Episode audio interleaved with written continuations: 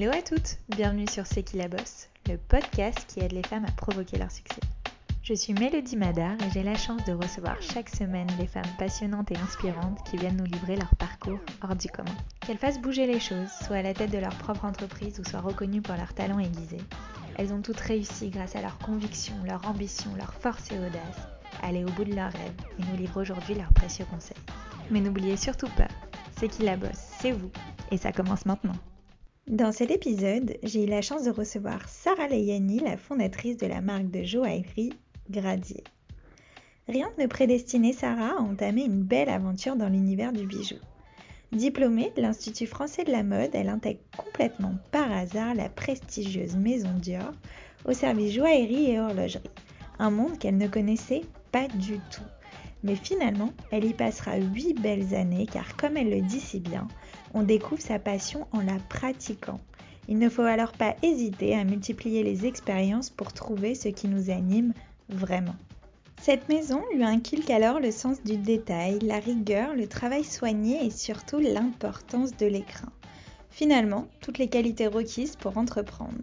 Et c'est là que l'idée de Gradier apparaît, une marque de joaillerie responsable, chic et élégante, mais surtout accessible qui apporte une attention toute particulière à l'art d'offrir. Mais pour Sarah, l'expérience et surtout la préparation sont les clés pour avancer dans la bonne direction. Elle prépare et mûrit alors son projet pendant une année entière avant de se lancer dans sa grande aventure entrepreneuriale en 2019 à 33 ans. Et ça paye. En à peine deux ans, Gradier est en pleine croissance et Sarah gère une équipe de six personnes qui l'épaulent et la soutiennent au quotidien. Elle nous parle d'ailleurs de l'importance de l'humain et d'être bien entouré quand on se lance, d'autant plus quand on est seul.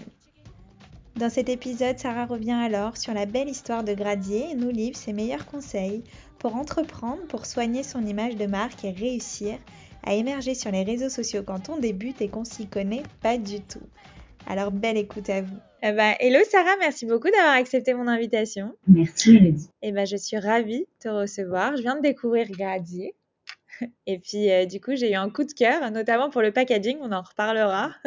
et du coup, euh, j'ai adoré, donc j'ai hâte que tu nous en prennes euh, plus bah, sur toi, sur ton parcours et surtout sur l'histoire de ta marque. Avec plaisir. Est-ce que tu es prête? Oui. Eh ben, je commence toujours ce podcast par un petit retour en arrière.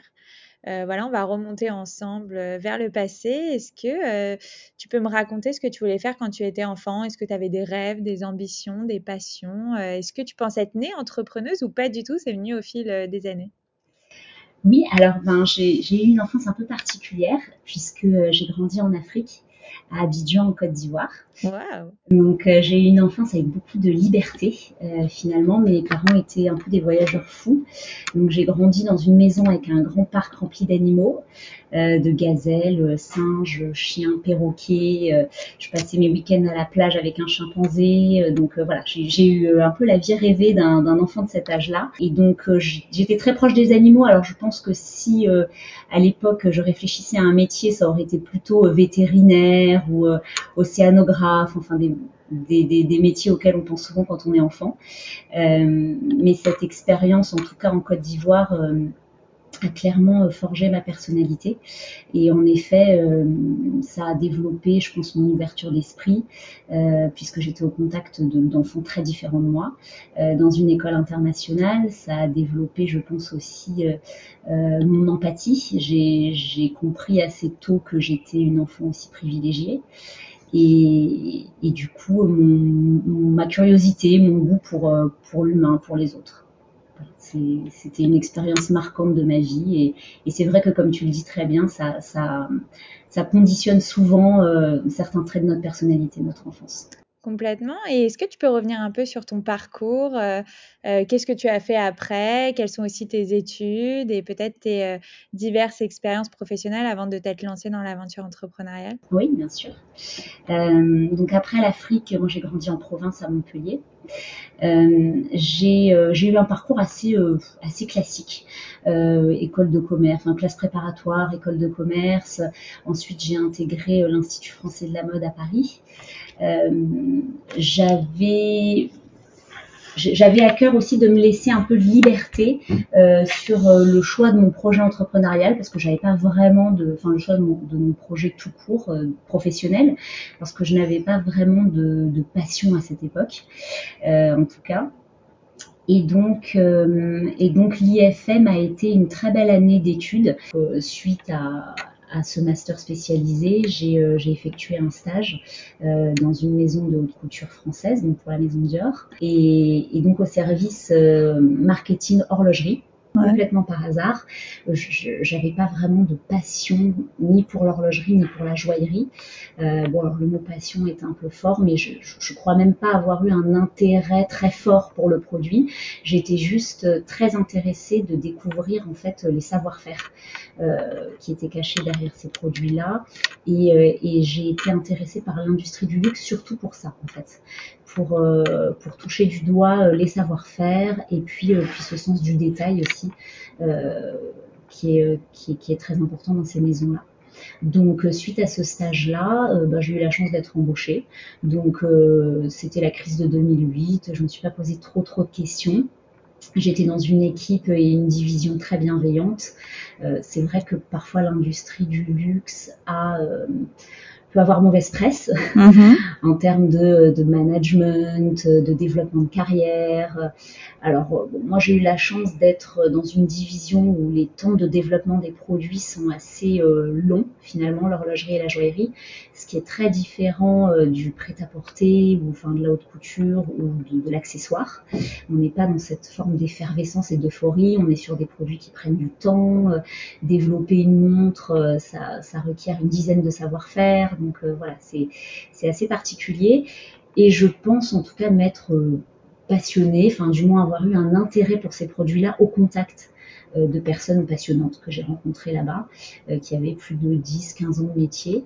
Et voilà, donc j'ai passé 9 ans justement, j'avais demandé, t'es resté combien de temps? Donc 9 ans. J'ai passé 9 ans au sein de la maison Dior. Euh, j'ai eu euh, la chance de travailler avec des studios de création, euh, avec Victoire de Castellane, donc la directrice artistique de la joaillerie, qui est une grande dame du monde de la joaillerie, une femme extrêmement inspirante, j'ai adoré.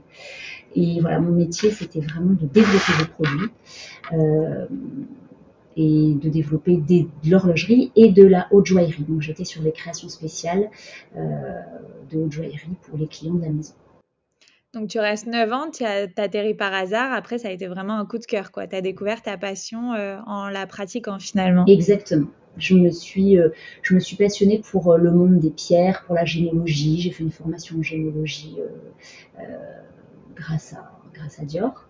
Et qu'est-ce que tu dirais justement à toutes celles qui euh, nous écoutent aujourd'hui et euh, bah, qui ne savent pas vraiment, euh, bah, qui savent pas quoi faire, qui savent pas où aller, qui voilà n'ont pas forcément une passion et finalement toi tu vois tu l'as découvert par hasard, qu'est-ce que tu leur dirais?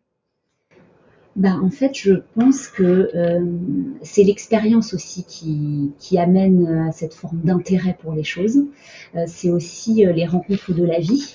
Euh, parce que parfois on est au contact de personnes euh, qui sont absolument passionnantes euh, et très généreuses en savoir aussi, qui, qui partagent leurs expériences, leurs connaissances et, et donc et c'est aussi parfois au contact de certaines rencontres qu'on se passionne et qu'on a un intérêt pour les pour les choses. Mais je, je, crois qu'il voilà, il faut il faut essayer puis il faut creuser les sujets aussi parfois. Ok. Et euh, du coup, est-ce que tu as euh, bah, créé Gradier juste après euh, ton expérience chez Dior ou pas? Alors, Gradier, c'est arrivé aussi un peu par hasard. j'avais, bon, au bout de 9 ans chez Dior, je n'avais pas fait le tour du poste parce mmh. que c'est toujours très enrichissant de travailler pour ces maisons-là, mais du moins j'étais beaucoup moins challengée. Euh, j'avais aussi une certaine envie de liberté. Je pense que le projet entrepreneurial euh, je me suis pas réveillée du jour au lendemain avec l'envie de monter une entreprise. Je crois que c'est une petite graine qui a germé euh, dans mon esprit depuis un certain temps. et puis, et puis j'ai été aussi face à une épreuve de la vie à un moment donné. À la naissance de mon deuxième enfant, en fait, j'ai eu une grossesse assez compliquée mhm. et mon fils est né prématuré avec un peu plus de deux mois d'avance. Ouais. Donc euh, ça a été une, une, épreuve assez marquante pour moi. J'ai touché du doigt finalement euh, bah, ce, ce, rapport à la vie, le fait que le bonheur était aussi assez euh, fragile et que donc lorsqu'on avait finalement des envies, bah, on n'avait qu'une seule vie et qu'il fallait se faire confiance, y aller à fond. Et, et donc, et donc j'avais aussi envie pour lui d'être pas avoir plus de temps libre, mais d'être plus libre de mon temps euh, pour pouvoir organiser un petit peu euh, ma vie de famille et aussi, suivre son développement et sa croissance. Donc aujourd'hui, c'est un petit garçon qui va extrêmement bien, mais, euh, mais je, je, voulais transformer cette épreuve en, en, en un événement positif et en me disant bon ben voilà finalement euh, euh, qu'est-ce que j'en retiens euh, de ce de ce moment difficile? Ben peut-être que ça a permis de prendre un nouveau virage et de changer un petit peu le cours de ma vie. Et donc et donc voilà j'ai décidé à ce moment-là de franchir le pas. Et j'ai été soutenue par bah, par mon mari qui, qui est aussi entrepreneur. Génial. Il fait quoi? lui il a des il développe des centres d'affaires. Ok. Et donc à cette époque, enfin il y a donc deux ans et demi, euh, il m'a vraiment poussé à, me lancer dans, cette aventure. Eh ben, génial, justement, c'est peut-être l'occasion parfaite pour entrer dans le vif du sujet, euh, l'entrepreneuriat. Donc, tu as créé en 2019, ce qui est assez récent, donc c'est plutôt cool. Euh, Gradier, qui est une marque bah, de joaillerie qui est plutôt euh, canon, hein, voilà, j'adore, et assez accessible aussi. Enfin, il y a une entrée de gamme qui est assez, euh, assez accessible pour tout le monde. Euh, raconte-nous, bah, je ne sais pas déjà comment t'es venue l'idée, pourquoi tu as eu envie de créer ta, ta, marque, tu viens de nous le dire, mais voilà, quelle était l'idée, le constat de départ quand tu t'es lancé bah, dans l'aventure entrepreneuriat, parce que quand on se lance, c'est pas toujours facile. oui, bien sûr, tout à fait. alors, je ne suis pas partie d'une démarche qui était de trouver euh, une idée révolutionnaire, euh, euh, quelque chose qui allait voilà changer la face du monde. Alors pas du tout. en fait, lorsque j'étais chez Dior, donc j'ai eu l'occasion de manager finalement pendant ces neuf ans pas mal de monde. il y a eu des pots de départ, des départs de stagiaires, de, de, personnes qui étaient là depuis plus ou moins longtemps. Et donc la maison offrait un cadeau alors qui était toujours très bien présenté, très beau, euh, comme ils savent très bien le faire. Et puis il y avait le, cadeau de l'équipe. Et, c'est vrai que le cadeau de l'équipe, ben, on avait des budgets euh, raisonnables, enfin, des, petits budgets, mais plutôt raisonnables.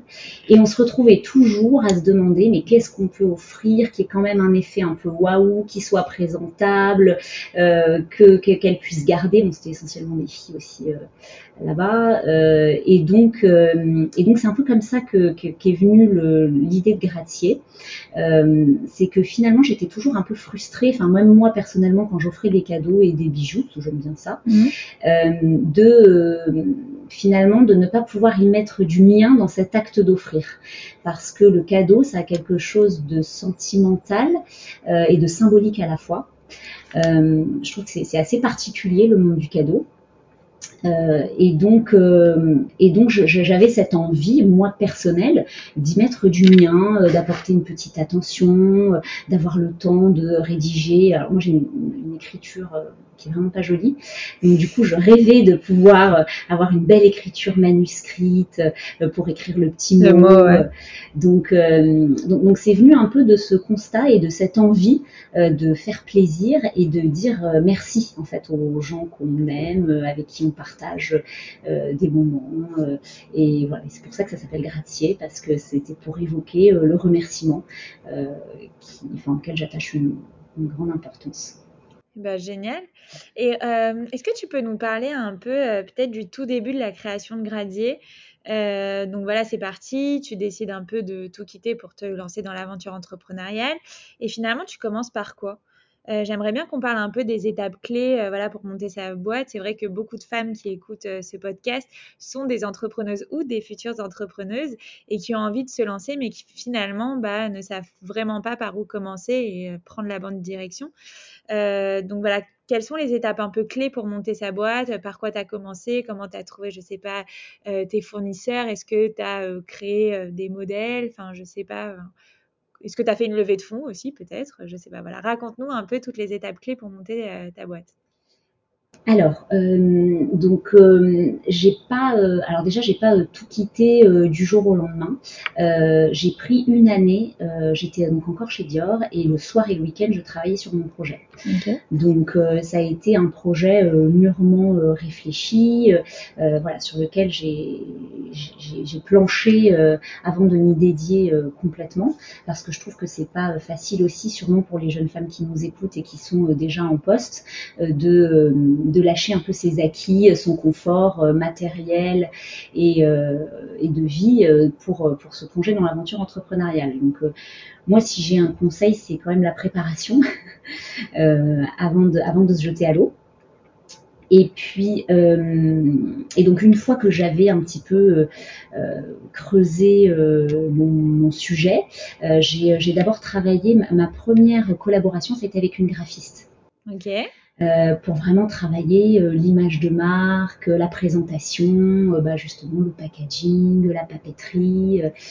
Donc c'est vraiment parti de ce constat-là. C'était plutôt sur l'art d'offrir que sur le produit en lui-même. Tout à fait. En fait, le, le, produit en lui-même, aujourd'hui, il y a une telle concurrence sur le bijou fantasy et même sur la petite joaillerie que finalement, proposer un produit de qualité, c'est un peu un prérequis, quoi. Enfin, je veux dire, en fait, ça suffit plus. donc donc l'idée c'était d'apporter euh, un vrai plus euh, aux, bijoux. Voilà. Euh, donc au départ, ça a été le travail avec cette graphiste. Ensuite, j'ai très très rapidement pris une stagiaire avec moi parce que j'ai besoin, j'ai un besoin fort de euh, partager, euh, confronter mes idées, euh, échanger. Je trouve que c'est très dur au début d'être seul, surtout quand on a travaillé en équipe en entreprise. donc, donc j'ai rapidement, je me suis rapidement penchée sur après après m'être penchée sur le packaging et l'environnement produit, sur le produit. Mais j'avais fait du développement produit pendant 9 ans, donc le produit c'était pas quelque chose qui me faisait, peur, du tout. j'ai aussi donc cette chance de travailler en entreprise pendant longtemps, je pense que c'est euh, ça peut être aussi bénéfique lorsqu'on crée euh, son entreprise parce qu'on a quelque part un sens de l'organisation. Euh, on a rapidement quand même une, une, bonne appréhension du management. Enfin, du moins, on en a fait l'expérience. Euh, donc, euh, donc on sait que l'entreprise, bah, c'est pas l'œuvre d'un seul homme. Hein. donc euh, très rapidement, on se retrouve aujourd'hui on est six. Donc le management, forcément, ça fait partie des points clés de la réussite. donc j'avais déjà des, des acquis. Euh, et puis, euh, et puis donc oui, donc le produit, la recherche des fournisseurs.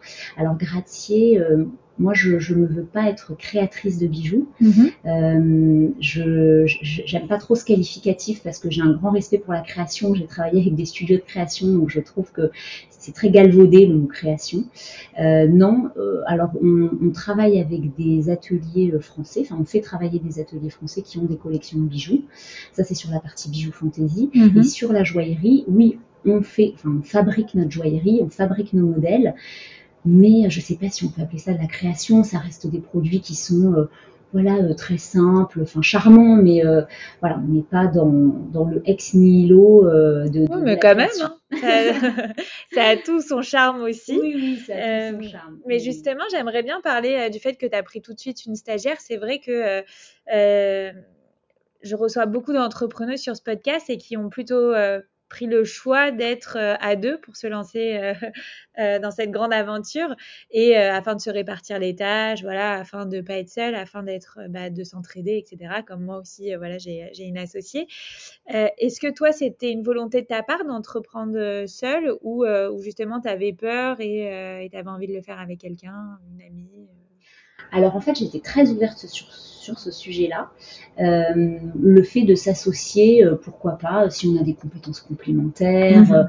Mhm. voilà, évidemment, quand on croit en son projet, il faut, vraiment trouver la bonne personne. Bien sûr. Parce que parce que c'est pas juste une affinité relationnelle, il faut mhm. qu'il y ait une vraie complémentarité.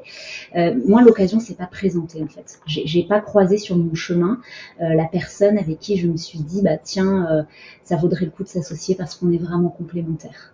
Mais ça t'a pas empêché euh, de te lancer Non. Ça t'a pas fait peur? Non, ça m'a pas fait peur.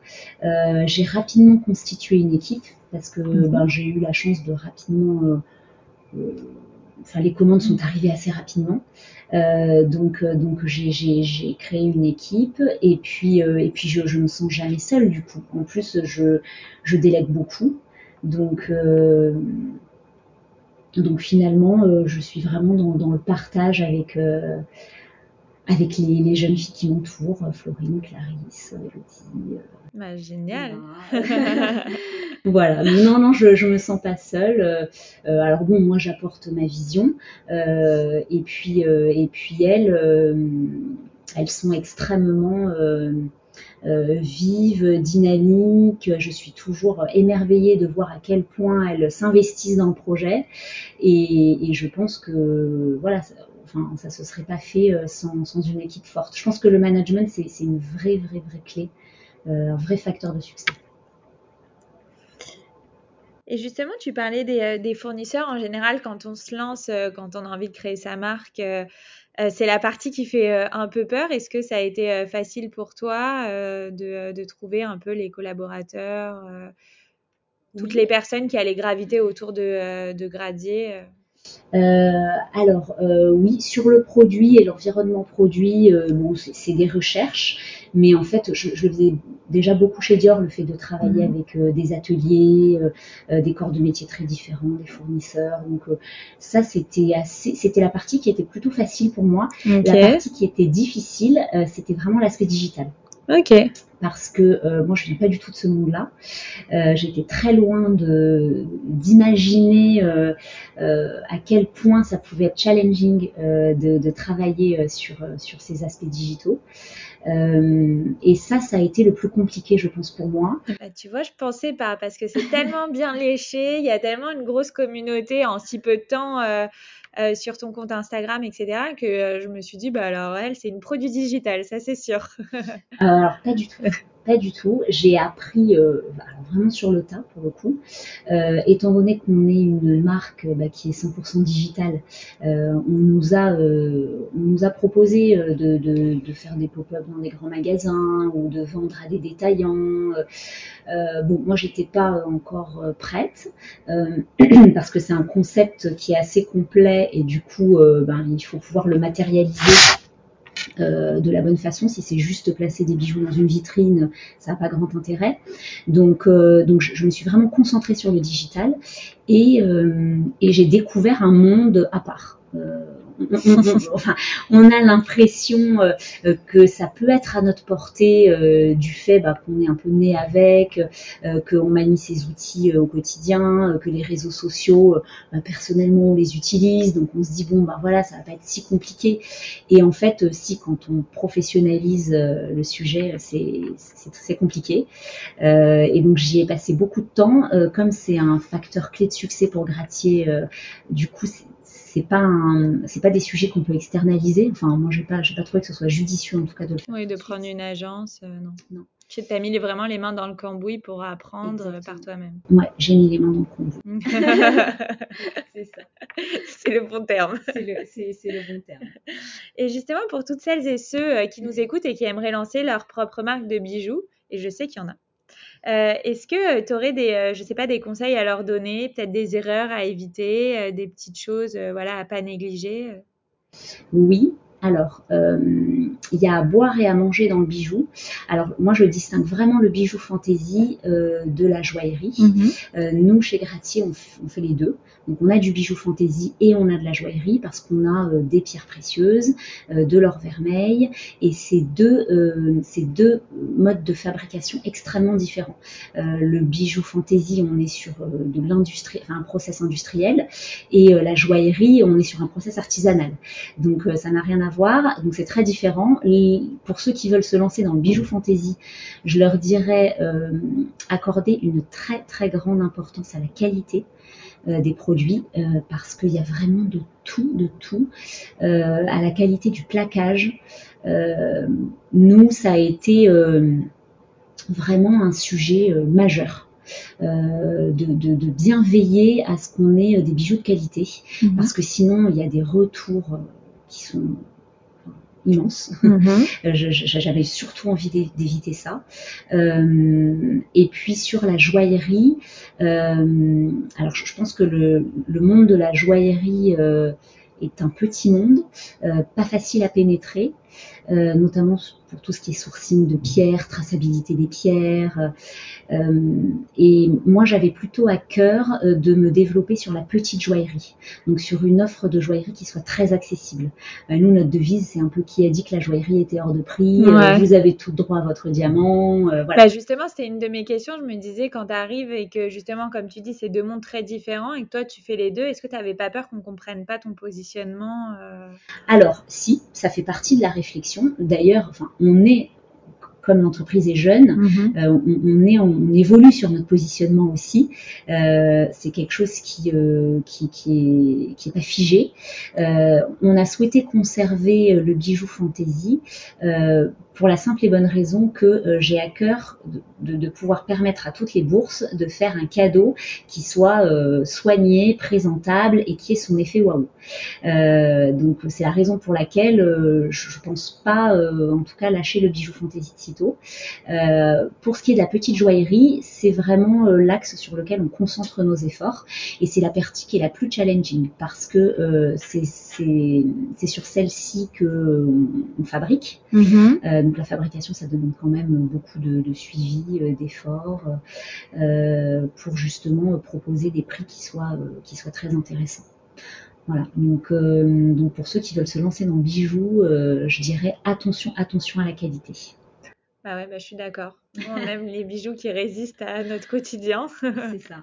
Même quand c'est de la fantaisie. Non, mais c'est vrai. Et puis, on n'est pas dans une société. Enfin, je trouve que on commence à revenir de cette consommation à tout prix. Mm. Euh, les gens, et tant mieux, font de plus en plus attention à leur façon de consommer euh, et qu'on soit pas dans cette dynamique de jetable. Euh, oui, on achète un bijou à 30, 40, 50 euros. Ben, pour autant, il faut qu'il puisse durer. Alors, évidemment, ça reste de la fantaisie, mais c'est pas c'est pas une raison pour que ça se casse au bout de trois jours, euh, pour que l'or perde sa, couleur euh, au bout de trois mois. voilà. Et puis nous, notre notre sujet, je dirais, majeur, enfin vraiment la première chose qu'on fait, moi, quand j'arrive au bureau, c'est le service client. Voilà, c'est vraiment mon, dada. avant même qu'on commence les préparations de commandes de la journée, mmh. d'abord on répond à tous les clients, à leurs questions. du coup, on a peu de, services après-vente parce qu'on fait très attention à la qualité des bijoux. Euh, mais euh, le, service client, c'est primordial. D'abord, il y a une très grande transparence aujourd'hui, hein, que ce soit sur les réseaux, euh, partout. Complètement. Donc, le service client, c'est pour moi le sujet numéro un, en fait. Parce qu'un client de, satisfait, c'est cinq clients de gagnés. J'en suis convaincue. Donc, donc voilà, si j'ai un conseil à donner, c'est vraiment le service client. On fait absolument tout pour satisfaire nos clients. On se plie en quatre. Euh, voilà, c'est vraiment notre sujet. Bah, j'adore. J'étais très contente. Ça me fait penser à un film, je ne sais pas si tu l'as vu, mais Le Stagiaire, où c'est Anna Tawé euh, qui, qui est entrepreneuse. Et en fait, euh, bon, elle a créé une multinationale en quelques années, mais le premier truc qu'elle fait arrivant le matin, c'est d'aller dans le service client alors qu'elle gère une équipe de 300 personnes. Et elle répond elle-même aux clients bah, pour voir un peu bah, si ça plaît toujours, c'est quoi les problèmes qui sont rencontrés. Et puis finalement, c'est des autres qu'elle apprend en fait les problèmes dans son entreprise et qu'elle les, ajuste. Euh. Tout à fait. Tout à fait. Et eh ben génial. Et, euh, et j'aime bien poser cette question, euh, même si voilà tu t'es lancé il y a pas longtemps, est-ce que voilà il y a un souvenir qui t'a marqué le plus, genre ton meilleur souvenir? Mon meilleur souvenir. Bah, je crois que mon meilleur souvenir, ça a été ma première embauche. Euh, le, premier contrat, le premier, le premier CDI que, ça devient concret, j'ai fait signer, ouais. et puis et puis parce que je, suis très attachée aux gens, à l'humain. c'est la, première personne que j'ai embauchée, c'est une jeune fille qui avait fait un stage avec moi, qui était repartie en cours, qui était revenue, qui croyait vraiment, qui avait à cœur de faire partie de l'aventure et, et voilà, et se constituer une équipe, c'est je trouve c'est ce qu'il y a de plus beau dans une aventure entrepreneuriale parce que bon c'est avant tout une aventure humaine donc euh, donc euh, voilà ah, c'est ça qui m'a le plus ému. et inversement, le pire, c'est vrai que euh, bah, sur ce podcast, on aime bien aussi dédramatiser l'échec ou les petites embûches qu'il peut avoir quand on se lance. C'est vrai que bah, l'aventure entrepreneuriale, elle est souvent ponctuée de hauts et de bas. Donc, est-ce que tu as connu aussi, toi aussi, des, des bas? Alors, oui, j'ai connu un, un petit, un petit souci, enfin qui n'était pas si petit que ça. Euh, en fait, on, a été un peu victime de notre succès euh, l'année dernière et on s'attendait pas à ce qu'il y ait un, boom de commandes au moment du confinement, du premier confinement, euh, qui était juste avant la fête des mères. Et donc là, je, sais, je ne sais pas. Alors, on a, on a collaboré avec des jeunes femmes influentes. bon, on a, on a mis plusieurs, plusieurs projets en, œuvre, en marche, euh, qui ont peut-être euh, amené à cet afflux de commandes que j'avais sous-estimé. Et en fait, on a été en rupture de d'écrin. Donc on n'avait plus de. ok. Alors que tout est basé là-dessus. Tout est basé là-dessus. On avait tout. On avait, on avait les bijoux. Euh, on n'avait plus les écrins. On n'avait plus de rubans parce qu'en fait les rubans avaient été réquisitionnés pour la fabrication des masques. Ok. Donc plus de rubans nulle part nulle part. J'ai dû euh, trouver des rubans, un vieux stock de rubans euh, euh, chez, chez une, jeune femme couturière dans le fin fond du 19e pour pouvoir faire partir mes commandes. Donc ça, c'était vraiment le stress. J'ai rappelé mes amis pour leur dire est-ce que vous avez des écrins neufs, en parfait état pour qu'on puisse faire partir les commandes parce que ben voilà l'économie était un peu au ralenti à ce moment-là, les entreprises plus ou moins fermées, donc, euh, donc j'avais mal géré, euh, mal géré mes stocks. Ah ouais, quand même. donc ça ne, me ça ne me réarrivera pas. ok. Et j'ai une petite question aussi concernant euh, le business, c'est-à-dire que en général, bah, pour faire plus de marge, bah, justement, on néglige un peu le, packaging, etc. Et moi, quand j'ai reçu bah, mon collier gradier, je me suis dit, c'est pas possible, genre c'est trop magnifique pour que euh, cette entrepreneuse puisse gagner de l'argent. Enfin, il y a vraiment euh, le, les box en tiroir, d'une délicatesse, un design magnifique, une petite surprise à l'intérieur, le mot, le ruban, euh, le petit sac à côté. Enfin, vraiment, c'était bah, c'était une super expérience. Mais je me dis, financièrement parlant, est-ce que ça va? Tu t'y retrouves dans dans tout ce tout cet à côté, euh, finalement, qui, à mon avis, euh, doit coûter pas mal d'argent aussi. Euh, oui, alors, il y, a deux points. le premier, c'est que effectivement, le soin qu'on apporte aux commandes, à l'environnement produit, ça a clairement un coût. c'est la raison pour laquelle on est 100% digital, mhm. parce qu'on s'évite quand même des intermédiaires. et puis, et puis, euh, et puis c'est un packaging qui est pensé de façon à ce que ce soit uniquement du papier. Je pense que tu as dû remarquer que le, les, les, tiroirs sont customisés en fait, mhm. avec des cartes qui sont imprimées. Donc, euh, donc finalement, euh, on a essayé de comment dire de, de, réduire nos coûts en pensant le packaging un peu différemment. Alors pour, pour un sujet, enfin d'un point de vue aussi écologique, c'est-à-dire qu'on a enlevé tout ce qui était euh, euh, plastique, euh, et on s'est vraiment concentré sur du papier. Et, et puis, et puis ça, ça, ça, fait partie aussi de notre réflexion sur notre positionnement petite joaillerie, mhm. qui nous permet bah, de supporter ce coût du packaging et, et de s'axer sur des produits à plus grande valeur ajoutée. Ok.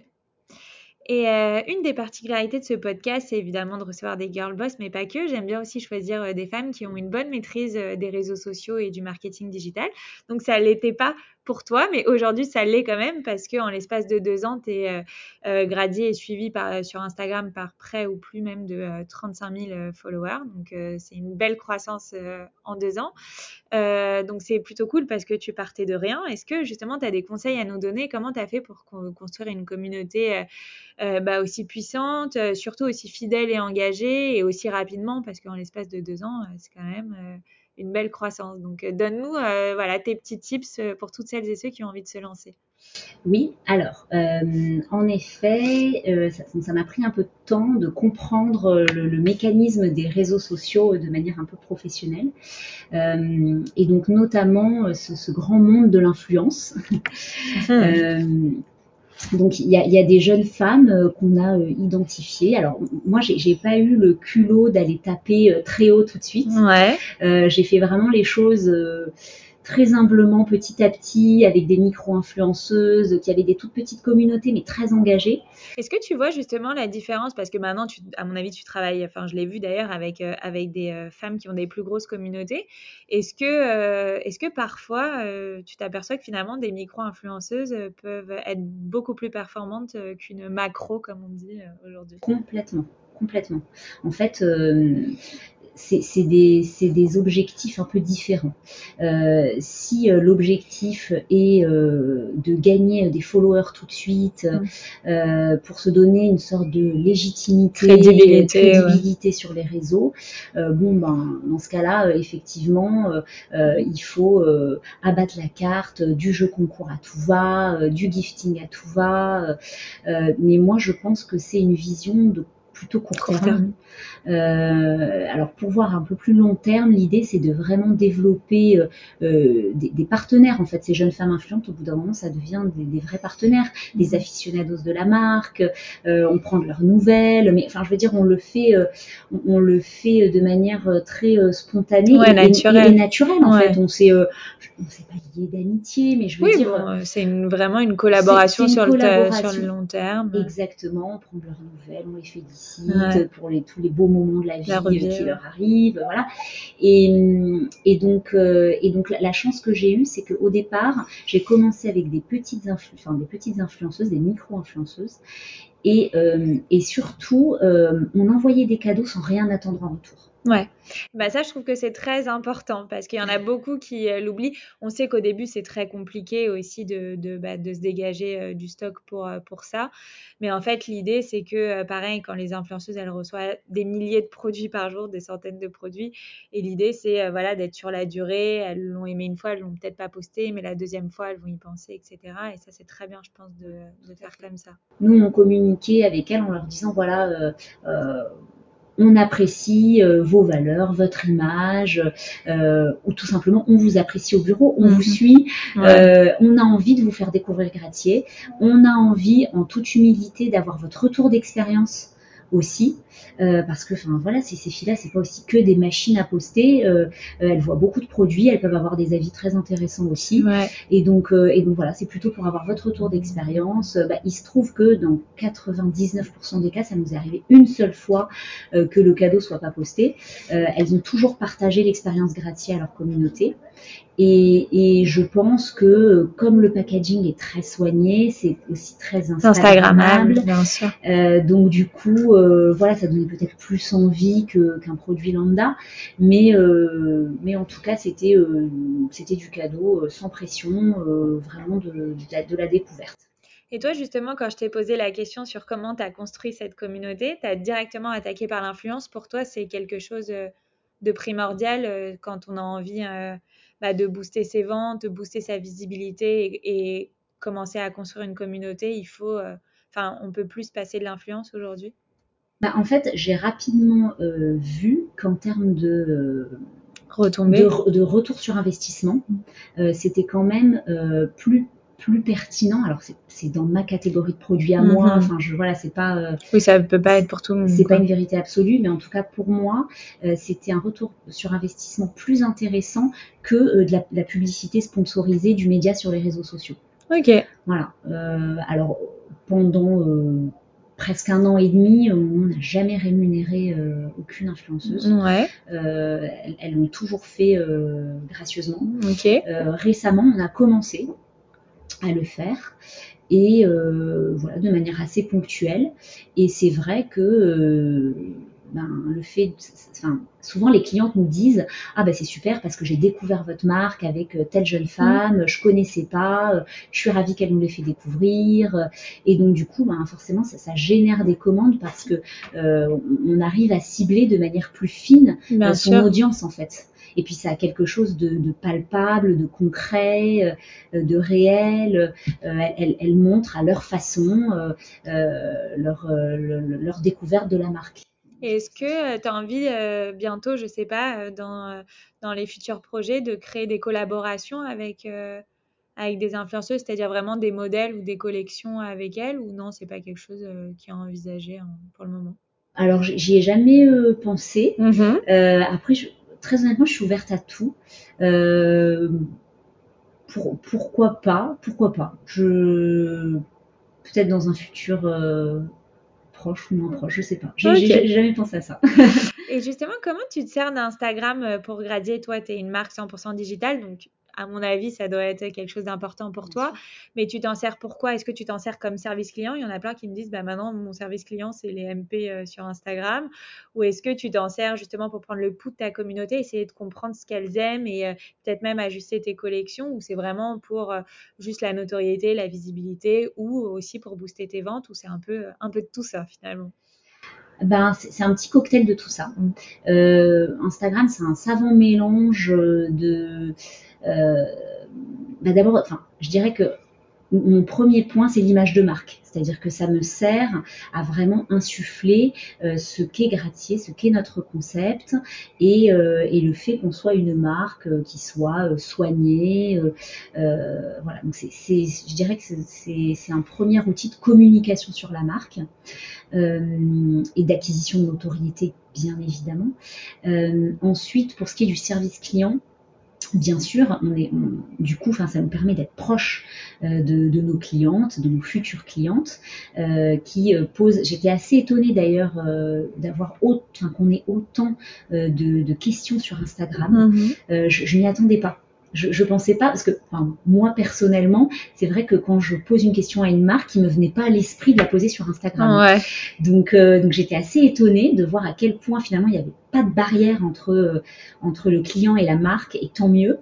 Euh, et tant mieux. On a surtout, euh, euh, bon, alors on a des questions, beaucoup de questions, et on, on y répond de manière assez rapide parce que voilà il y a ce, ce côté très très tac au tac sur Instagram, mm-hmm. très direct. Euh, pour ce qui est d'un service après-vente un peu plus poussé, comme une réparation, etc., euh, bon, et ça se fait par téléphone ou mail, ouais, Instagram, on fait par téléphone, mail.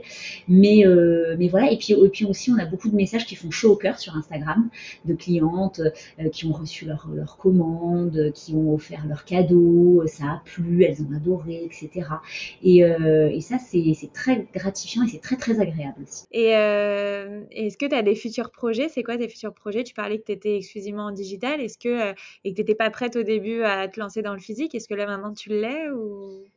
Alors, on, a eu des propositions de grands magasins pour faire mhm, des pop-up. Alors, clairement, je, serais ravie euh, d'être au contact euh, de nos clients parce que quelque part, c'est un peu frustrant de de pas les voir. Alors on a une conciergerie, on, est ravis quand, quand les Parisiennes ou les gens de passage peuvent venir nous voir. Mhm. Euh, mais c'est vrai que j'aimerais vraiment être davantage au contact des clients. Euh, mais euh, il faut se pencher de manière assez profonde sur la matérialisation du concept.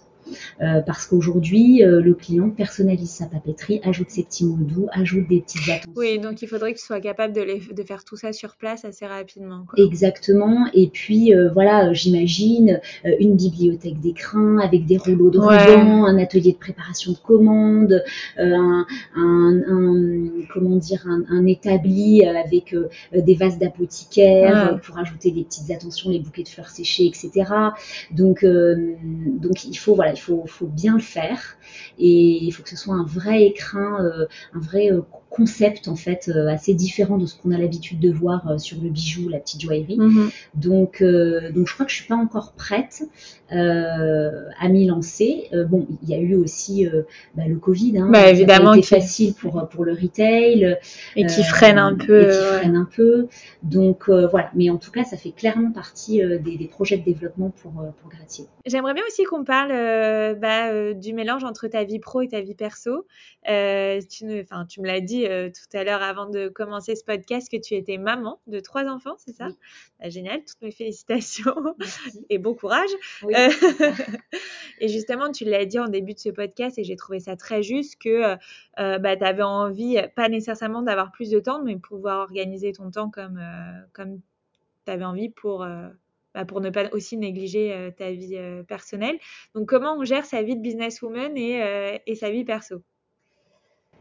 Alors c'est c'est pas facile parce que bah, comme beaucoup de mamans qui travaillent et qui sont d'ailleurs pas entrepreneuses, hein, même mm-hmm. enfin je veux dire salariées, on est tout le temps tiraillé entre entre notre vie de famille et notre vie professionnelle. Enfin je trouve que c'est assez dur pour les pour les femmes aujourd'hui qui travaillent.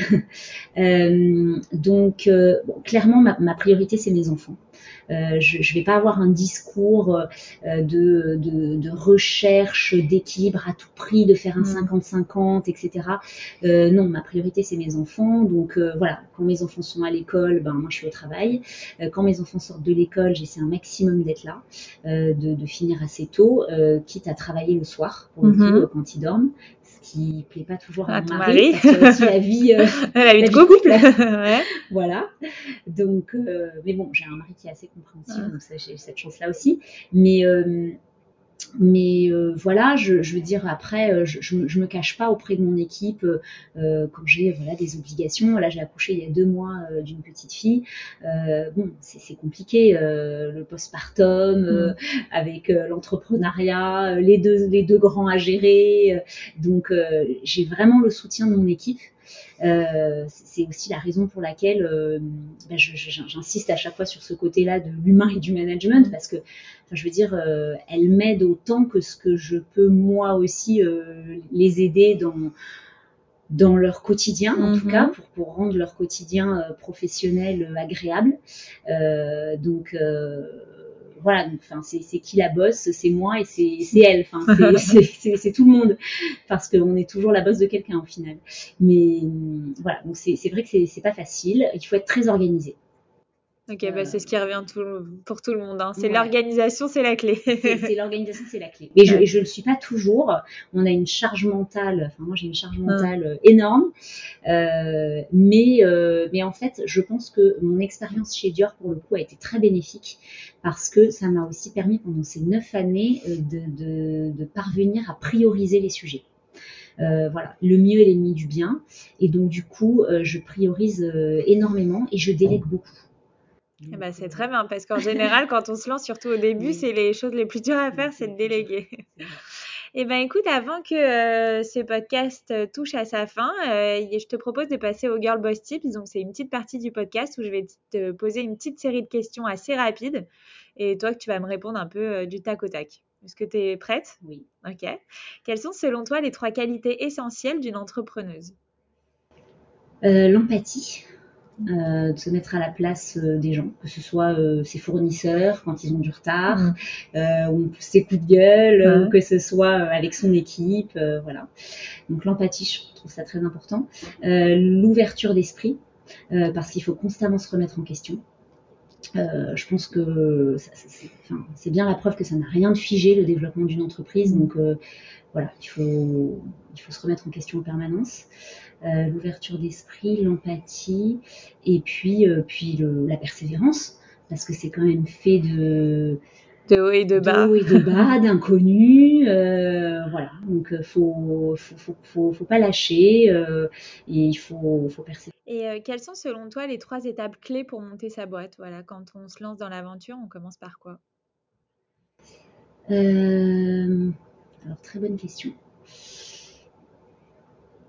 Hum, alors moi, je dirais qu'il faut euh, d'abord creuser son sujet, euh, c'est-à-dire, euh, alors il y a l'instinct, c'est vrai, mais moi j'ai un tempérament assez besogneux aussi, mhm. donc euh, c'est plutôt euh, vraiment essayer de comprendre le marché, regarder ce qui se fait, lire des articles sur son secteur, avoir cette forme de, curiosité. Bien sûr, moi je connais mieux mes concurrents que ma propre entreprise, j'ai l'impression. Non mais c'est ça, c'est vraiment ça pour, pour aussi déceler est-ce qu'on va apporter quelque chose mhm. à nos futurs clients, parce que c'est un peu ça la clé quand même.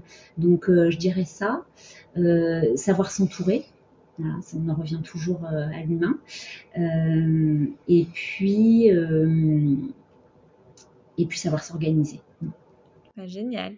Et qu'est-ce que tu dirais à ton toi plus jeune? Voilà, si aujourd'hui tu devais parler à Sarah de 15 ans, qu'est-ce que tu lui dirais? Je lui dirais merci. parce que j'étais une petite fille euh, très euh, très libre. Enfin, j'avais une grande liberté. On en revient à mon enfance justement à la question que tu posais au départ. Euh, j'avais pas de préjugés. Euh, je j'aimais les gens, j'allais vers les autres. et donc je lui dirais ben merci d'être d'être resté fidèle à cet, à cet enfant. Ah, c'est bien. Hein et ouais, je pense que je lui dirais ça. Et tu dirais ne change rien, euh, tout pareil. Tu la préviendrais de rien pour qu'elle garde son insouciance. Hum, franchement, non. Je, je crois qu'il faut, faut, faut, croire en soi. Faut pas vivre avec euh, des regrets. Euh, j'ai eu un parcours scolaire assez classique. Bon, je pourrais me dire oui, j'aurais pu mieux faire bon et au final et alors ça m'aurait sûrement mené à ce que je suis aujourd'hui donc euh, non je, je, lui dirais euh, t'as as bien fait de vivre ta, ta vie pleinement euh, euh je, je, la mettrai pas vraiment en garde de quoi que ce soit je trouve je j'aime assez l'insouciance en fait de l'adolescence et de l'enfance et je trouve que c'est dur aujourd'hui, euh, euh, bah, aussi quand on grandit dans des villes où on n'a pas forcément cette liberté. je vois des, mes enfants qui grandissent en appartement à mmh. Paris, euh, voilà. Et puis, et puis on est confronté assez tôt à des facteurs anxiogènes. Enfin là, les enfants ont vécu le Covid, enfin les adolescents aussi, c'est dur. Donc donc je pense que cette forme d'insouciance, elle, elle, favorise aussi l'imaginaire, l'imagination, et c'est bah, assez important pour la suite. Mmh. Bah, génial. Et C'est qui la bosse, c'est euh, le podcast qui aide les femmes à provoquer leur succès. Donc j'aime bien aussi poser cette question. Euh, quel est selon toi le succès? Si tu devais lui donner une définition, on sait que c'est propre à chacun et chacune. Donc euh, la définition du succès par toi, Sarah, ça serait quoi? Alors, bah, c'est alors c'est très bateau. Je ne sais pas si je suis très fière de ma réponse, mais c'est de réussir sa vie. alors bon, moi je suis une femme donc ça vient en tant que femme mais euh, mais sa vie euh, sa vie personnelle euh, son épanouissement professionnel. D'ailleurs toutes les femmes s'épanouissent pas professionnellement hein, et c'est très respectable. Mais mais voilà le, succès c'est ça. Après d'un point de vue business ben je dirais que c'est son épanouissement au travail. Pour moi l'entrepreneuriat c'est pas une fin en soi. J'entendais récemment qu'un français sur deux avait ce rêve mhm. d'entrepreneuriat voilà, euh, bon, moi ça m'apporte, c'est vrai, de la liberté, mais euh, euh, il y a mais beaucoup de galères aussi. c'est ça, beaucoup de, galères, d'inquiétudes aussi, et donc voilà, je pense que faut faut, faut, faut, faut, réussir un peu, un peu sa vie personnelle, sa vie professionnelle, sa vie dans le travail, son épanouissement. c'est important. Et, c'est trouver son équilibre. Oui, voilà. Euh. Et, puis peu, importe jusqu'où on va, finalement, on est dans une société, euh, c'est vrai, où il y a beaucoup de, euh, de, de, success stories matérialisées par, par des entreprises qui ont levé des fonds, qui ont revendu leur société, des millions d'euros, etc. Mm. Et c'est et c'est génial. C'est aussi la bonne note mm. quand on quand on est dans l'entrepreneuriat.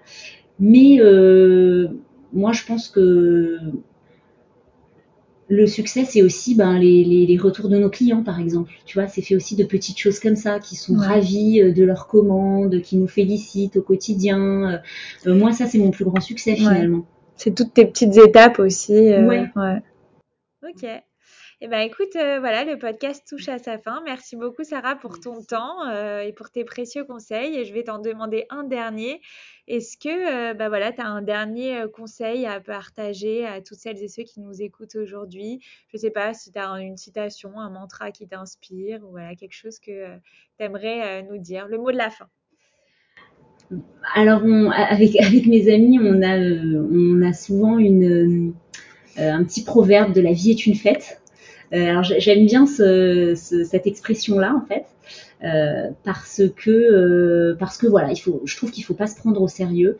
Faut jamais écarter le fait que euh, faut prendre du plaisir au quotidien, que même quand on entreprend, faut que ça reste quelque part un, un jeu. Enfin, on est tous là, on joue des rôles et, il faut prendre du plaisir dans ce qu'on fait et surtout garder la joie de vivre parce qu'il y a tellement de sujets euh, euh, difficiles et parfois la vie nous met à l'épreuve euh, que voilà, il faut, faut toujours garder, faut, essayer de garder le sourire et, et, de mettre un petit peu de la joie et de la bonne humeur dans ce qu'on dans ce qu'on fait. Eh ben j'adore. En plus, je l'avais jamais eu ce dernier conseil et puis j'adore. Je vais me l'appliquer même à moi-même. Bah, merci beaucoup en tout cas pour ton temps. Ça a été un plaisir d'en apprendre plus sur toi et sur euh, Gradier. Merci. voilà les filles, mon épisode avec Sarah est maintenant terminé. J'espère qu'il vous a donné une bonne dose d'inspiration et d'ambition. Quant à nous, on se retrouve très vite la semaine prochaine pour un nouvel épisode du podcast C'est qui la bosse?